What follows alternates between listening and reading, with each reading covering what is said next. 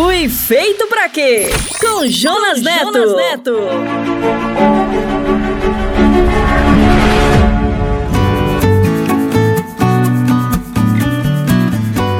Olá, bem-vindo. Este é mais um episódio da série Fui feito pra quê? Eu sou o Jonas. E eu sou a Val. Obrigado por estar com a gente e pelos seus comentários. Continue enviando suas dúvidas e sua opinião sobre o Fui Feito para Quê. Esta é a grande jornada na busca do plano e do sentido para a sua vida, baseado na palavra e na fé em Deus.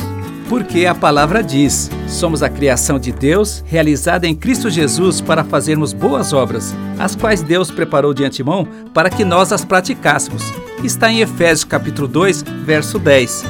E para começar, gostaria de chamar o nosso parceiro, o pastor Paulo Matos, e hoje ele irá responder à pergunta: simpatias de fim de ano funcionam? Responde aí, pastor Paulo.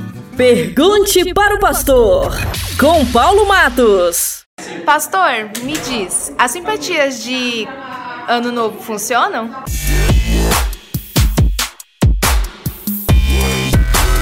Pois é, é, essas questões de costumes, elas vêm lá de trás, mas muito lá de trás. O Natal, coisas semelhantes às festas, o simbolismo, isso vem lá de trás, muitos milhares de anos. Então, é, você veja, a soma de transição de culturas, não é? Uma cultura invadindo a outra, de um lugar do norte do sul, da Ásia para o ocidente. Então, o que, que acontece? Hoje, nós temos tradições. Quer dizer, algumas pessoas no fim do ano têm que se vestir de branco outras já se vestem de amarelo. E eu já participei de festas de fim de ano num outro país, todo mundo de preto, social, pretinho básico. Quer dizer, como é que a gente define? Você sofre influências. E, e quem gosta de ir para praia, eu já fui para praia, passei um sufoco, morei no Rio de Janeiro, é 3 milhões de pessoas, um monte de assaltos, garrafa quebrada, você pisa no chão, é um tumulto, um negócio que. Mas a festa em si é, é, pular sete ondas. Você tem que cuidar para não quebrar o pé na terceira onda. E outras coisas assim, come lentilha. Quer dizer, isso é coisa criada pelo. Eu prefiro que ao invés da, da simpatia folclórica, você tenha empatia. É, é parecido. Ter o sentimento em você dos outros, o que os outros estão sentindo, o que os outros estão precisando. Você dividir um pouco de você, um pouco do que você tem, com as pessoas que têm menos que você. A empatia funciona muito melhor do que a simpatia de fim de ano. Fui feito para quê? Com Jonas Neto. Jonas Neto. Valeu, Pastor Paulo. Se você tem dúvidas, já sabe, pergunta para ele. Você quer rever este episódio e os anteriores? Acesse o podcast SBN. Anota aí, podcast.soboasnovas.com.br. E você também pode assinar o podcast SBN no SoundCloud, no Spotify e na Apple. Esta jornada é sobre o que você sabe sobre o que você é e o que você não sabe, a partir da descoberta de que Deus nos criou com uma identidade, para uma geografia e para um plano. Esta descoberta explicará quem é você e as coisas que acontecem no seu redor. Nós estamos falando sobre crescer e ser feliz. Você está pronto? Você vai adorar esse novo episódio. A jornada de hoje é sobre Meu Menino Interior.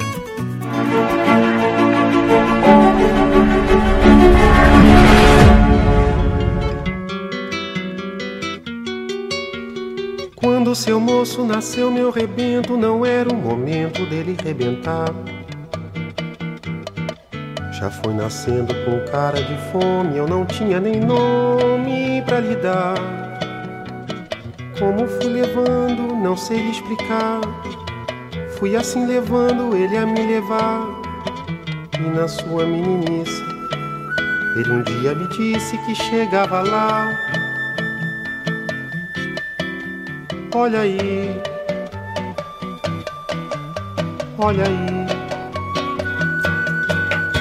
olha aí, ai o meu guri, olha aí, olha aí, é o meu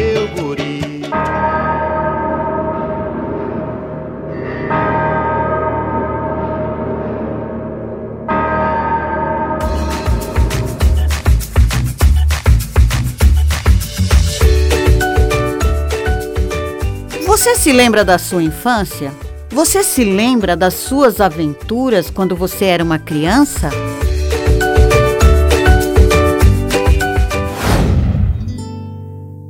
Eu vi o menino correndo. Eu vi o tempo brincando ao redor do caminho daquele menino. Eu os meus pés no riacho e acho que nunca os tirei.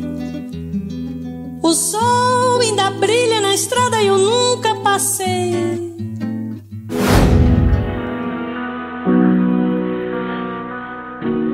Eu tive uma infância muito simples, mas posso dizer que ela foi muito rica também. Morávamos num sítio no interior do estado do Paraná. Meus pais eram agricultores, plantávamos café e eu sou o primeiro filho, por isso minha infância foi muito solitária. E os meus amiguinhos eram os animais que criávamos: galinhas, porcos, vacas, cabritos, passarinhos. Meu pai construía e provia tudo o que precisávamos. Ele, além de cuidar das plantações, era um artista. Fazia as nossas casas, os móveis e os meus brinquedos, e com ele eu aprendi a construir meus próprios brinquedos também. Sempre que lembro da minha infância, é como se eu estivesse vendo através de um drone um menino correndo feliz no meio das aventuras de um sítio, brincando com as plantas e os animais. As coisas mais importantes sobre Deus eu aprendi olhando para meu pai, embora ele só tenha aprendido sobre a Bíblia no final de sua vida, quando o Evangelho chegou de fato à nossa casa.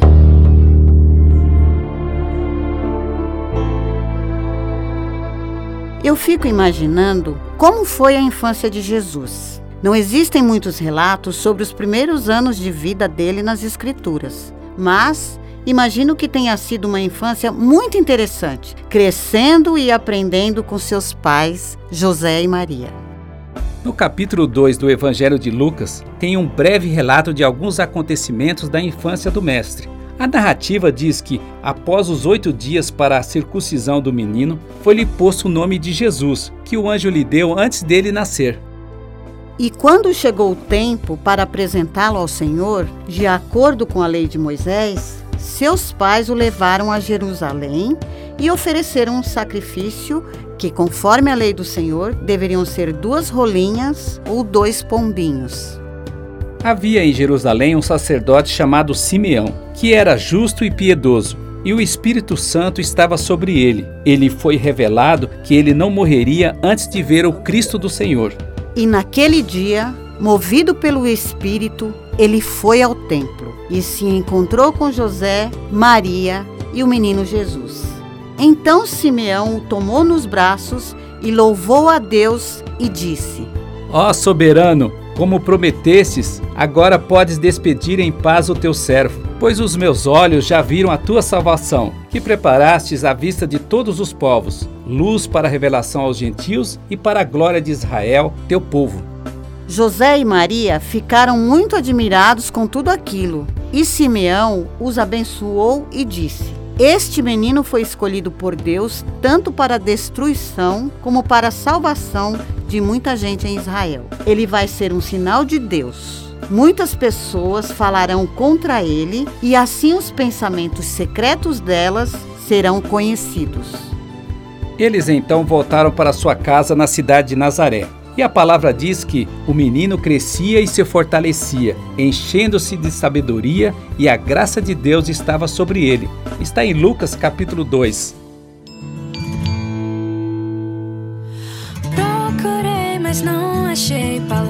Palavras para te descrever da forma que mereces. Mas minha alma se expressou por conta do teu infinito amor que mim só cresce. Verdade, caminho, a vida, destino, nas trevas brilhou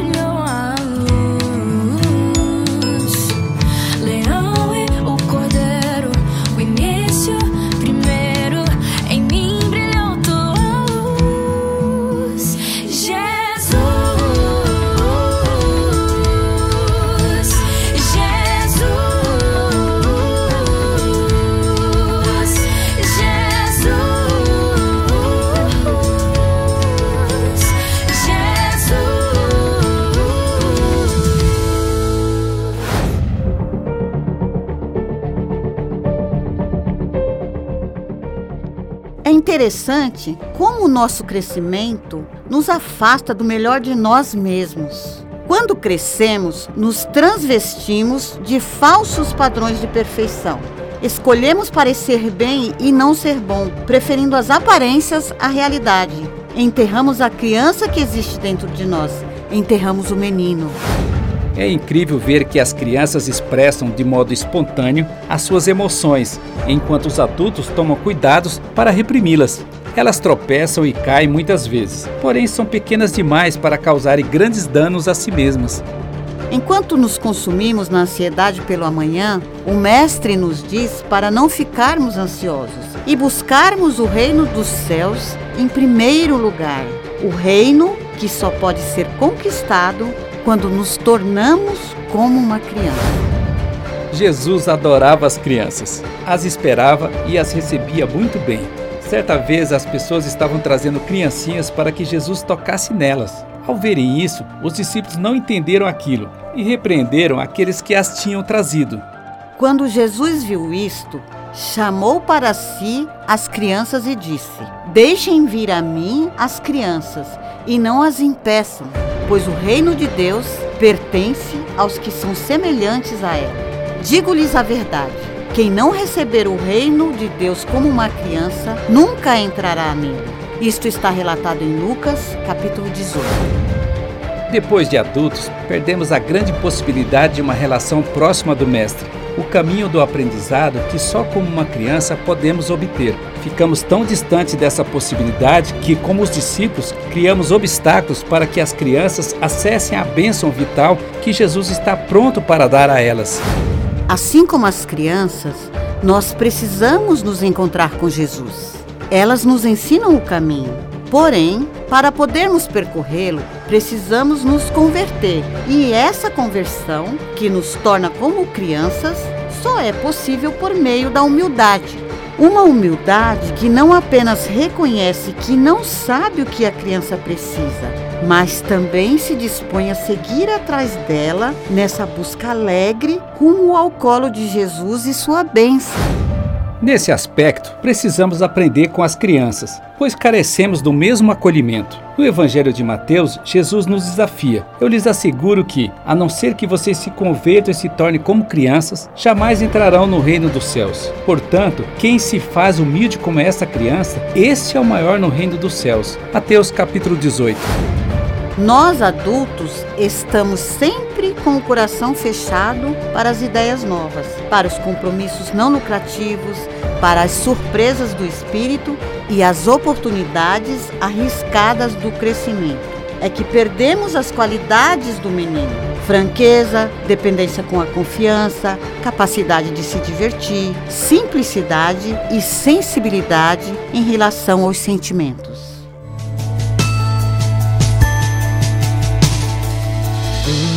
Novo dia, um novo tempo, tempo de deixar nascer. Olhar para dentro, ver esperança naquele que faz tudo florescer. É Natal, Deus Filho foi dado a nós. É Natal, Deus Pai um presente nos deu. É Natal, Emanuel, Deus presente conosco está. É Natal.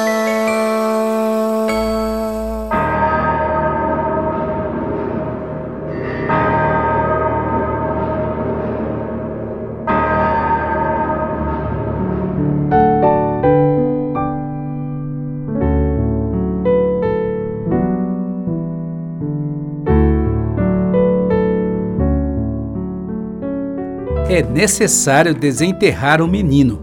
O menino interior não é um fim em si mesmo, mas uma passagem em direção a Deus que quer habitar em nós, um mergulho para experimentar o reino dos céus agora.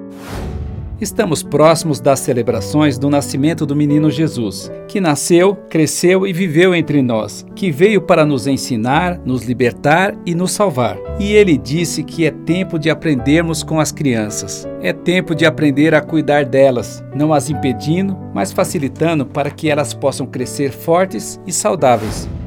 Não podemos continuar assistindo na mídia as crianças sendo vítimas da violência, sendo vítimas do descaso, da falta de amor e da falta de políticas que garantam a sua integridade. Temos que agir hoje em benefício delas, para construir um mundo melhor. Somos chamados hoje para cuidar das crianças, para colocá-las nos braços do Senhor Jesus, para que nos tornemos como elas e sejamos abençoados pelo Mestre. O Mestre nos disse: em verdade vos digo: quando fizestes a um destes meus pequeninos irmãos, a mim o fizestes. Isto está em Mateus, capítulo 25. O menino interior não é um fim em si mesmo, mas uma passagem em direção ao Deus que quer habitar em nós. Um mergulho para experimentar o reino dos céus a partir de hoje. Estamos orando pela minha e a sua menina interior. Estamos orando pelo meu e o seu menino interior. Feliz Natal! Feliz Natal!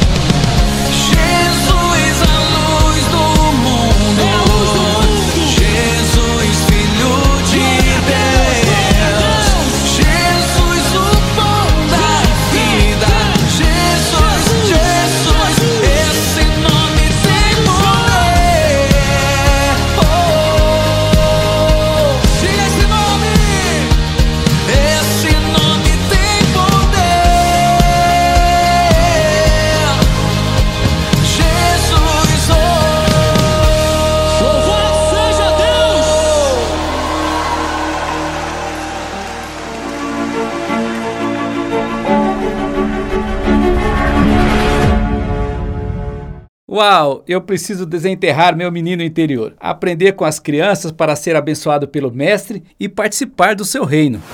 Quer mais? Então não perca o próximo programa, porque iremos aprender mais sobre a grande pergunta da nossa vida: eu fui feito para quê? Eu oro para que você aprenda a ser humilde e verdadeiro como as crianças, para que você cuide delas e não as impeça de se aproximar do Mestre. Nestes dias que se aproximam do Natal, se inspire para ajudar as crianças marginalizadas, excluídas e impedidas de crescer e se desenvolver. Haja com amor para abençoar as crianças carentes que estão à sua volta. Meu Pai, em nome de Jesus, eu declaro uma bênção sobre a vida do meu irmão e da minha irmã que está me ouvindo, e eu faço isso sob a graça que o sacrifício de Jesus nos proporciona. E todos nós dizemos: Amém. Você quer acessar este conteúdo e os anteriores? É fácil. Acesse o podcast SBN. Anote aí: podcast.soboasnovas.com.br. E você também pode assinar o podcast SBN no SoundCloud, no Spotify e na Apple. Chegamos ao final. Até o próximo episódio do Fui Feito para Quê? Não se esqueça de nos enviar seus comentários e dúvidas. Feliz Natal!